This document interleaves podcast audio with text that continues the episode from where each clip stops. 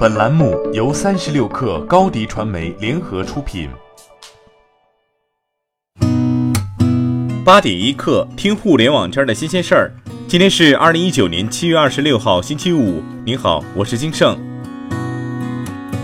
继七月初百度推出语音芯片鸿鹄后，BAT 中另一造芯巨头阿里巴巴也宣布了新动作。阿里巴巴旗下半导体公司平头哥昨天正式发布新款芯片玄铁九幺零。阿里巴巴声称，玄铁九幺零芯片是业界性能最强的一款 RSCV 处理器。玄铁九幺零可以用于设计、制造高性能端上芯片，应用于 5G、人工智能以及自动驾驶等领域。今日头条 App 的保险频道近期上线了一批产品，与主打产品下架前相比有了一定变化。产品增加了，页面最顶端的头条保险也变为了保险服务。今日头条去年十二月份上线保险平台以及两款保险产品，今年一月被爆出主打的一款产品下架，如今重新上线并增加保险产品，或与其此前的产品销售行为不规范以及随后的整改有关。在培养带货网红这件事上，京东想做更多尝试。三十六氪从 EMCN 机构处获悉，京东近期正在推进红人孵化计划，并为此投入至少十亿元资源，包括京东 App 发现频道、视频直播等站内资源，以及抖音、快手、今日头条等站外流量资源。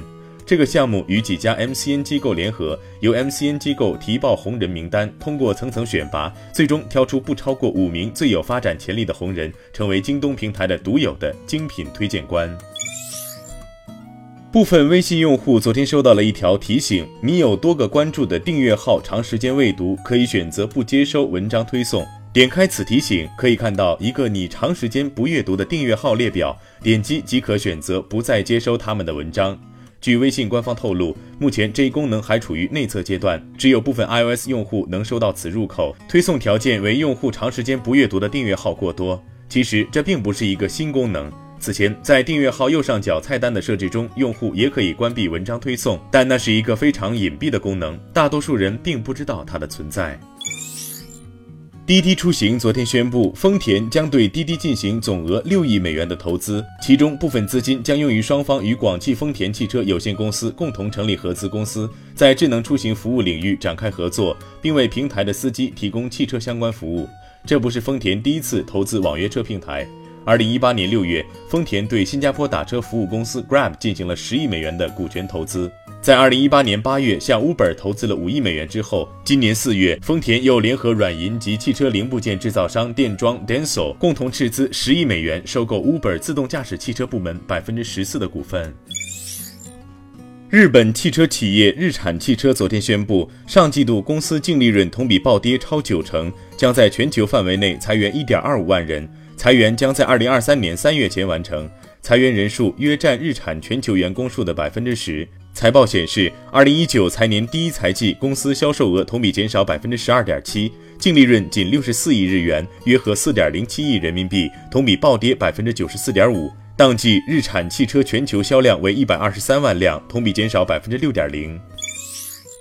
亚马逊 Kindle 昨天推出全新幻彩 Kindle Paperwhite，在原有墨黑配色的基础上，增加了雾蓝、烟紫、玉青配色，其中烟紫和玉青配色专为中国用户定制。新品除配色外，其他配置和普通版保持一致。售价方面，全新幻彩 Kindle Paperwhite 八 GB 版售价九百九十八元，三十二 GB 版本售价一千两百五十八元。八点一刻，今日言论：周鸿祎说，三六零将投入十亿元作为大安全基金扶持创业企业。此前，周鸿祎曾公开表示，未来三六零将通过投资的方式投出五十家甚至上百家安全公司。周鸿祎称，希望未来网络安全行业不是一家独大，而是很多小公司、初创公司也能获得生存和发展的空间，这样才能推动整个产业蓬勃发展。阿里巴巴集团 CTO、阿里云智能总裁张建峰说：“今年是从传统 IT 向云计算全面转移的分水岭。”张建峰提出，新旧技术的交替往往以拐点的形式出现，今年将是云计算全面替代传统 IT 的拐点。阿里云将以飞天云操作系统、飞天大数据平台、阿里巴巴双中台和智联网 AIoT，帮助政企客户全面上云。好，今天咱们就先聊到这儿。我是金盛，八点一刻。咱们下周见。